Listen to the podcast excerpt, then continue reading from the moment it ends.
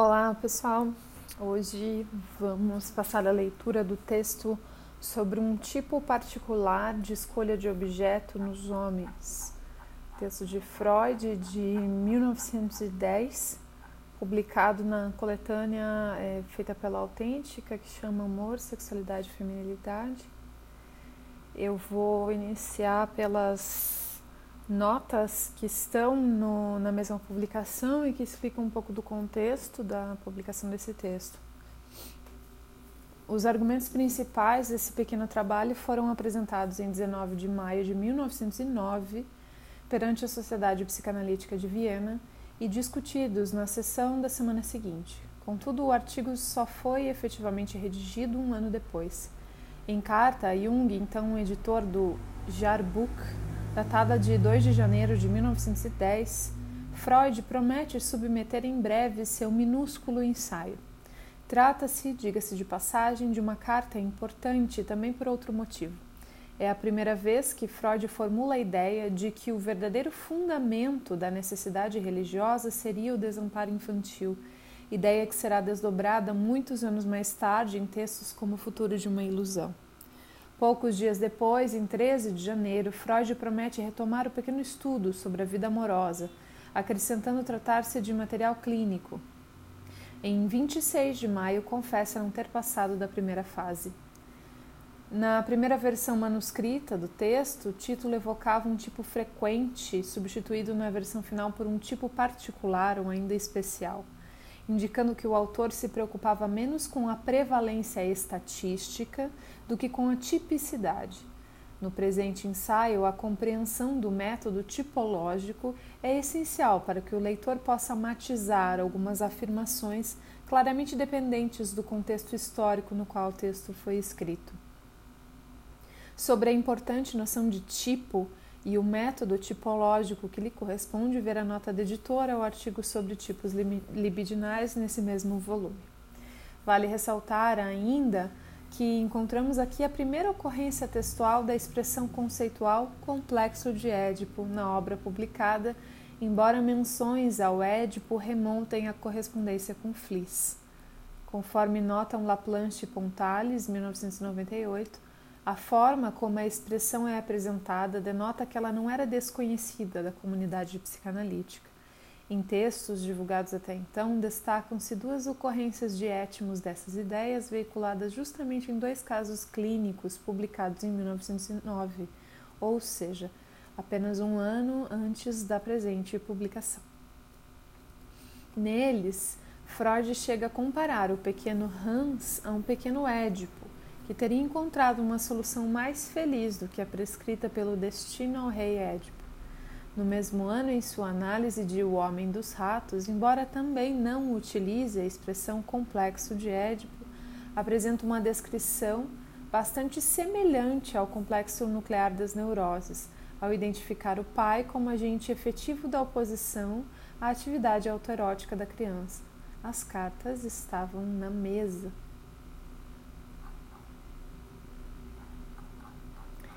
Vamos ao início do texto propriamente dito, sobre um tipo particular de escolha de objeto nos homens. Até agora, deixamos que os poetas ilustrassem para nós as condições amorosas a partir das quais os homens encontram sua escolha de objeto e como conciliam as exigências de sua fantasia com a realidade. Os poetas também possuem certas qualidades que os habilitam a resolver uma tarefa como essa, sobretudo a sensibilidade para perceber emoções psíquicas ocultas em outras pessoas e a coragem de deixar seu próprio inconsciente falar em voz alta. Entretanto, o valor do conhecimento de suas comunicações é diminuído por uma circunstância.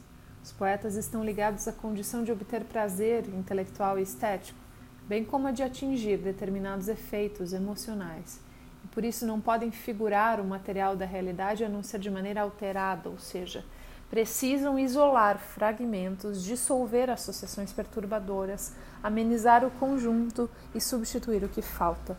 Esses são os privilégios da assim chamada licença poética. Eles também só podem demonstrar pouco interesse pela origem e pelo desenvolvimento dos estados psíquicos que descrevem como acabados. Com isso, é inevitável que a ciência, com mãos mais grosseiras e muito pouco ganho de prazer, ocupe-se das mesmas matérias com que a elaboração literária tem deleitado os humanos há milênios. Esperamos que essas observações sirvam para justificar uma elaboração rigorosamente científica também da vida amorosa dos seres humanos, pois a ciência é, afinal, a mais perfeita renúncia ao princípio de prazer que é possível ao nosso trabalho psíquico. Durante o tratamento psicanalítico, temos abundantes oportunidades de recolher impressões da vida amorosa dos neuróticos e nos lembramos de que observamos ou ouvimos falar de conduta semelhante também na média das pessoas sadias, ou mesmo em seres humanos excepcionais. Através da acumulação das impressões, em consequência da vantagem casual do material, alguns tipos são mais claramente colocados em relevo. Quero primeiro descrever um tipo como esse de escolha de objeto masculina, porque ele se caracteriza por uma série de condições amorosas, cuja combinação não é compreensível, na verdade, até causa estranheza, e porque permite um simples esclarecimento psicanalítico. Número 1. Um, a primeira dessas condições amorosas deve ser caracterizada como francamente específica. Assim que a encontramos, podemos procurar a presença de outras características desse tipo. Podemos chamá-la de condição do terceiro prejudicado.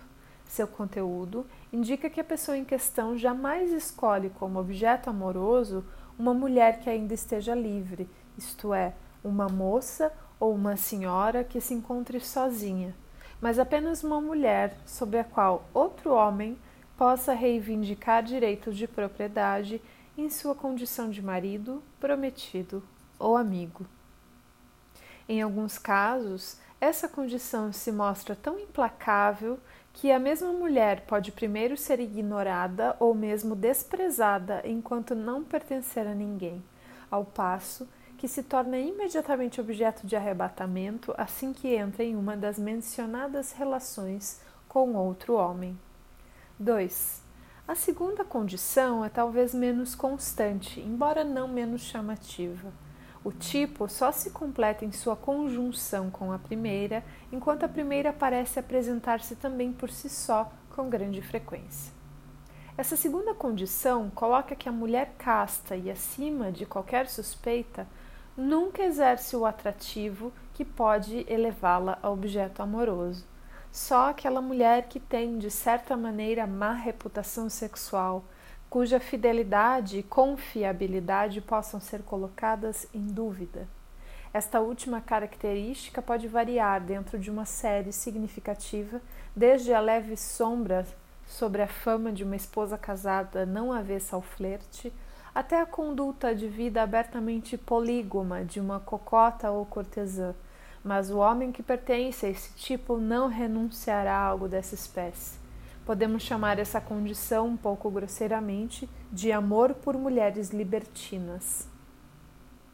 Assim como a primeira condição dá motivo para satisfazer emoções de rivalidade e hostilidade contra o homem de quem a mulher amada é arrebatada, a segunda condição, a da libertinagem da mulher, relaciona-se com a atuação do ciúme, que para amantes desse tipo parece ser uma necessidade. Só quando estes conseguem ser ciumentos é que a paixão atinge seu apogeu e a mulher adquire seu pleno valor, e eles nunca deixam de se apoderar de uma oportunidade como essa, que lhes permite vivenciar essas sensações tão intensas. Curiosamente, não é contra o possuidor legítimo da amada que esse ciúme se volta, mas contra estranhos recém-chegados, com os quais a amada possa ser colocada em suspeita. Em casos extremos, o amante não mostra nenhum desejo de possuir a mulher só para si e parece sentir-se à vontade na relação triangular. Um de meus pacientes, que havia sofrido terrivelmente com as escapadas de sua dama, não tinha nada contra o seu casamento e, ao contrário, apoiou-o com todos os meios. Do marido, ele nunca mostrou durante anos o menor vestígio de ciúme. Aliás, um outro caso típico havia tido em suas primeiras relações amorosas muito ciúme do marido e obrigou a dama a suspender a relação marital. mas em seus numerosos casos posteriores comportou-se como os outros e já não mais considerava o marido como um estorvo. Os pontos seguintes já não mais descrevem as condições exigidas do objeto amoroso, mas a conduta do amante em relação ao objeto de sua escolha. 3. Na vida amorosa normal, o valor da mulher é determinado por sua integridade sexual e a aproximação à característica da libertinagem, libertinagem o rebaixa. Por isso, parece ser um notável desvio do normal o fato de as mulheres que trazem essa característica serem tratadas pelos amantes do tipo em questão como objetos amorosos de supremo valor. As relações amorosas com essas mulheres são praticadas com mais alto dispêndio psíquico, até o esgotamento de quaisquer outros interesses. Elas são as únicas pessoas que se pode amar, e a autoexigência de fidelidade é cada vez novamente intensificada, não importa quantas vezes ela possa ser transgredida na realidade. Nesses traços das descritas relações amorosas manifesta-se com extrema nitidez o caráter compulsivo, que até certo ponto é próprio de qualquer caso de enamoramento. Mas não podemos derivar da fidelidade, da intensidade dessa ligação, a expectativa de que uma única relação amorosa como essa completaria a vida amorosa da pessoa em questão, ou de que ocorra apenas uma vez na vida. Paixões dessa espécie repetem-se muito mais com as mesmas peculiaridades, cada qual uma cópia exata da outra muitas vezes na vida de quem pertence a esse tipo. E os objetos de amor, devido a ocorrências externas, como mudança de residência e de ambiente, podem substituir-se uns aos outros tão frequentemente que se chega à formação de uma extensa série. O mais surpreendente, número 4. O mais surpreendente para o observador é a tendência exteriorizada nos amantes desse tipo de salvar a amada. O homem está convencido de que ela precisa dele, de que sem ele perderá todo o apoio moral e rapidamente sucumbirá a um nível lamentável. Ele a salva, portanto, não a abandonando. A intenção de salvamento pode justificar-se, em alguns casos, por alusão à inconstância sexual e à posição social ameaçada da amada mas ela não se distingue com menos nitidez quando faltam esses apoios da realidade.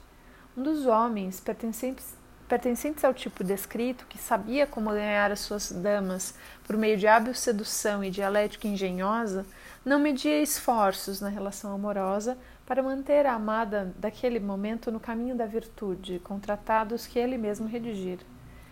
Se examinarmos cada um dos traços do quadro ali ilustrado, as condições de que a amada não possa estar desimpedida e de sua libertinagem, seu alto valor, a necessidade do ciúme, a fidelidade que com a dissolução é compatível com uma longa série e a intenção de salvamento, consideraremos pouco provável poder derivá-los de uma única fonte. E eis que surge facilmente essa única fonte no aprofundamento psicanalítico na história da vida das pessoas em questão. Essa escolha de objeto curiosamente determinada e a conduta tão singular têm a mesma origem psíquica que na vida amorosa das pessoas normais. Brotam da fixação infantil do carinho pela mãe e representam uma das saídas dessa fixação. Na vida amorosa normal, restam apenas poucos traços que revelam inequivocadamente o exemplo materno de escolha de objeto.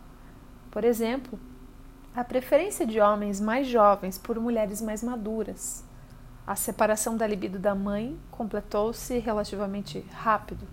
Por outro lado, em nosso tipo, a libido permaneceu ligada à mãe por tanto tempo, mesmo depois da entrada na puberdade, que os objetos amorosos eleitos mais tarde estão impregnados pelas características maternas e todos eles se tornam substitutos facilmente reconhecíveis da mãe. Aqui se impõe a comparação com a formação do crânio do recém-nascido. Se o parto é prolongado, o crânio da criança sempre vai figurar a pressão da abertura pélvica da mãe. Agora, vamos nos dedicar a tornar plausível que os traços característicos do nosso tipo, as condições amorosas, bem como a sua conduta amorosa, realmente decorrem da constelação materna. Isso seria mais fácil para a primeira condição, a de que a mulher não seja livre ou da presença de um terceiro prejudicado. Compreendemos de imediato que, para a criança que cresce em uma família, o fato de a mãe pertencer ao pai passa a ser uma parte inseparável da essência materna e que nenhum outro, a não ser o pai, é o terceiro prejudicado. Com a mesma facilidade, acrescenta-se à trama infantil o traço supervalorizador de que a amada é única e insubstituível, pois ninguém tem mais do que uma mãe e a relação com ela fundamenta-se em um acontecimento que não pode ser exposto a qualquer dúvida, nem pode ser repetido. Se os objetos amorosos do nosso tipo devem ser, sobretudo, os substitutos da mãe, podemos também entender a formação de série que parece contradizer tão diretamente a condição da fidelidade. A psicanálise nos ensina, também através de outros exemplos, que o insubstituível que atua no inconsciente se manifesta com frequência através da dissolução em uma série infinita, e justamente infinita porque cada substituto deixa faltar a satisfação almejada. Assim, o insaciável prazer de perguntar das crianças em certa idade se explica pelo fato de que elas têm uma única pergunta a fazer mas não a conseguem trazer para os lábios. Explica-se também a tagarelice de pessoas que sofrem danos neuróticos pela pressão de um segredo que quer ser contado, mas que elas, apesar de todas as tentações, nunca revelam. Por outro lado, a segunda condição, a da libertinagem do objeto escolhido, parece contrariar energicamente uma derivação do complexo materno. Para o pensamento consciente do adulto, a mãe aparece preferencialmente como uma personalidade de pureza moral inatacável, e nada tem efeito tão ofensivo quando vem de fora, ou é sentido como tão penoso quando vem de dentro, como uma dúvida sobre esse caráter da mãe.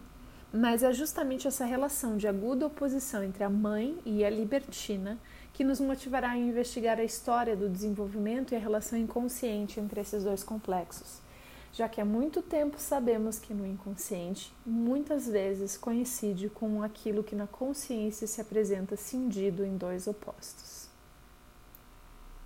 A investigação nos leva então de volta à época da vida em que o menino adquire pela primeira vez um conhecimento mais completo sobre as relações sexuais entre os adultos por volta dos anos anteriores à puberdade. Comunicações brutais, de tendência francamente depreciativa e difamatória, familiarizam-no com o segredo da vida sexual, destroem a autoridade dos adultos, que se revela inconciliável com o descobrimento de sua atividade sexual. O que nessas revelações exerce a influência mais intensa sobre o recém-iniciado é a relação delas com seus próprios pais. Essa é muitas vezes diretamente rejeitada pelo ouvinte com mais ou menos essas palavras. É possível que seus pais e outras pessoas façam algo assim entre si, mas meus pais é totalmente impossível.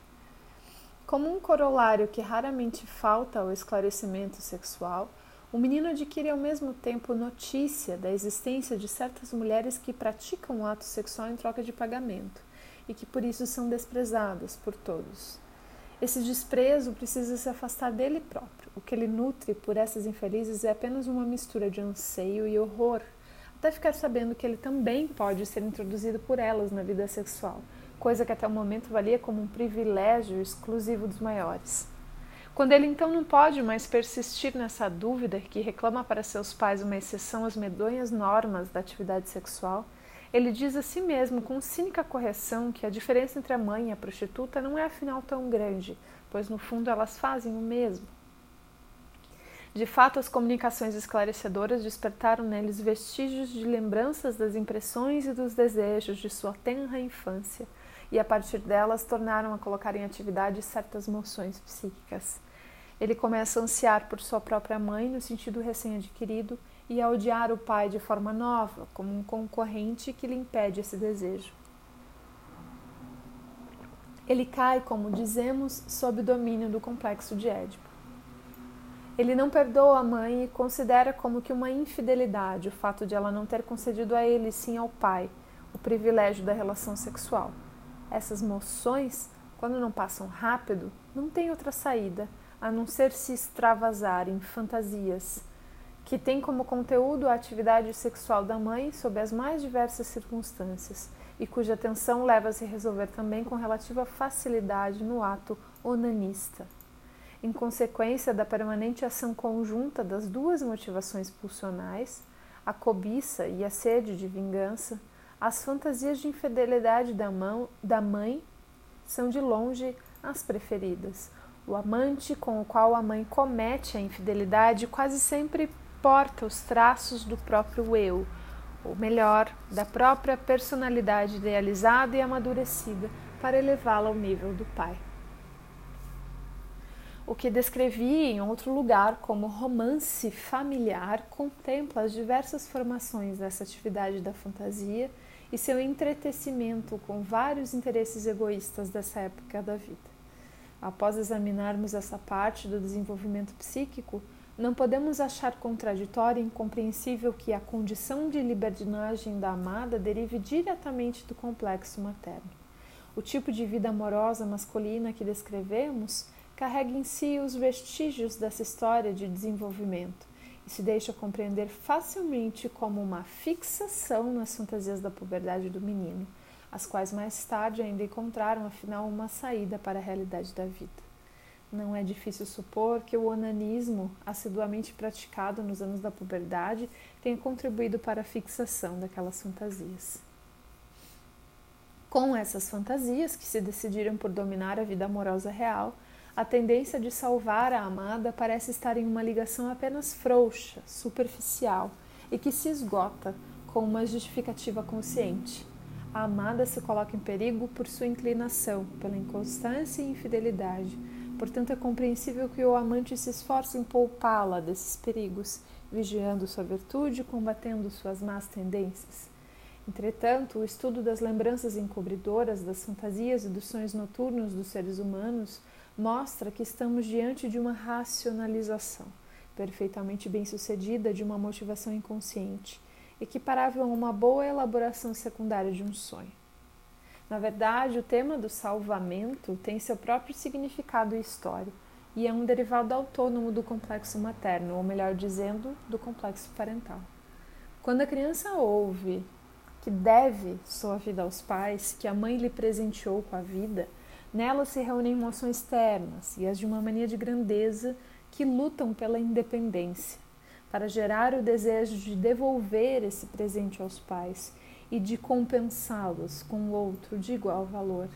É como se o desafio do menino quisesse dizer: Não preciso de nada do meu pai, quero devolver-lhe tudo que eu lhe custei. Forma-se então a fantasia de salvar o, a, o pai de um perigo de vida através do qual ele fica quites com este. Essa fantasia desloca-se bastante frequentemente para o imperador, para o rei ou para outro grande homem, e depois dessa desfiguração torna-se capaz de consciência e é aproveitável até para o poeta. Na aplicação ao pai, prevalece de longe o sentido desafiador da fantasia de salvamento. A mãe quase sempre direciona o significado carinhoso. A mãe presenteou a criança com a vida e não é fácil substituir esse presente singular por um de igual valor. Com uma ligeira transformação no significado, tal como lhe é facilitado no inconsciente, uma transformação equiparável à confluência consciente de um conceito a outro, o salvamento da mãe ganha o significado de dar-lhe uma criança de presente, ou fazer-lhe, é claro, um filho, como ele mesmo. A distância do sentido original do salvamento não é muito grande, nem é arbitrária a transformação do significado. A mãe presenteou alguém com a vida, a sua própria, e em troca nós lhe damos uma vida outra de presente, a de um filho que tem consigo próprio a maior semelhança. O filho se mostra agradecido, desejando ter um filho da mãe, um filho igual a ele mesmo, isso é, na fantasia de salvamento, ele se identifica totalmente com o Pai. Todas as pulsões, as ternas, as de agradecimento, as lascivas, as de desafio, as de autonomia, são satisfeitas através do único desejo de ser seu próprio Pai. Mesmo o fator do perigo não foi perdido na transformação do significado. O próprio ato do nascimento passa a ser o perigo, do qual se foi salvo pelo esforço da mãe.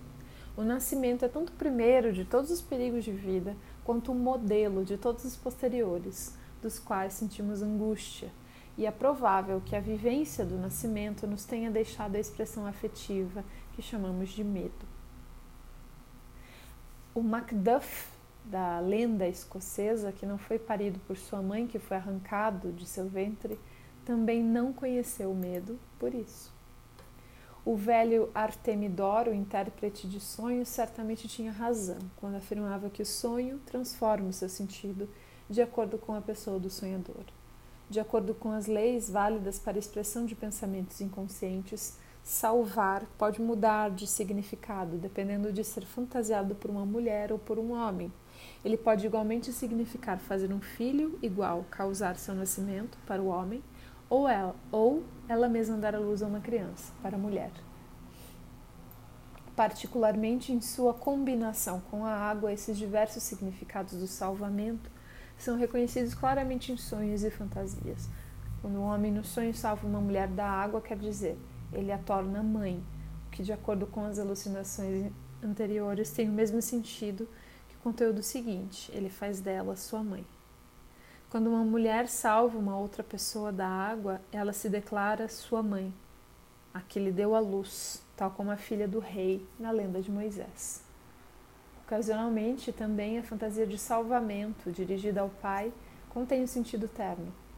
Ela quer então expressar o desejo de ter o pai como filho, isto é, de ter um filho que seja como o pai. Por causa de todos esses vínculos do tema do salvamento com o complexo parental, a tendência de salvar a amada constitui um traço essencial do tipo amoroso aqui descrito. Não considero necessário justificar meu modo de trabalho, que tanto aqui como na apresentação do erotismo anal parte do material de observação para destacar alguns tipos de início extremos e claramente circunscritos. Em ambos os casos, existe um número muito maior de indivíduos nos quais apenas algumas características desse tipo podem ser comprovadas ou elas estão difusamente acentuadas e é evidente que só a apresentação de todo o contexto do qual tomamos esses tipos vai possibilitar sua apreciação correta. Chegamos ao fim, pessoal. Até!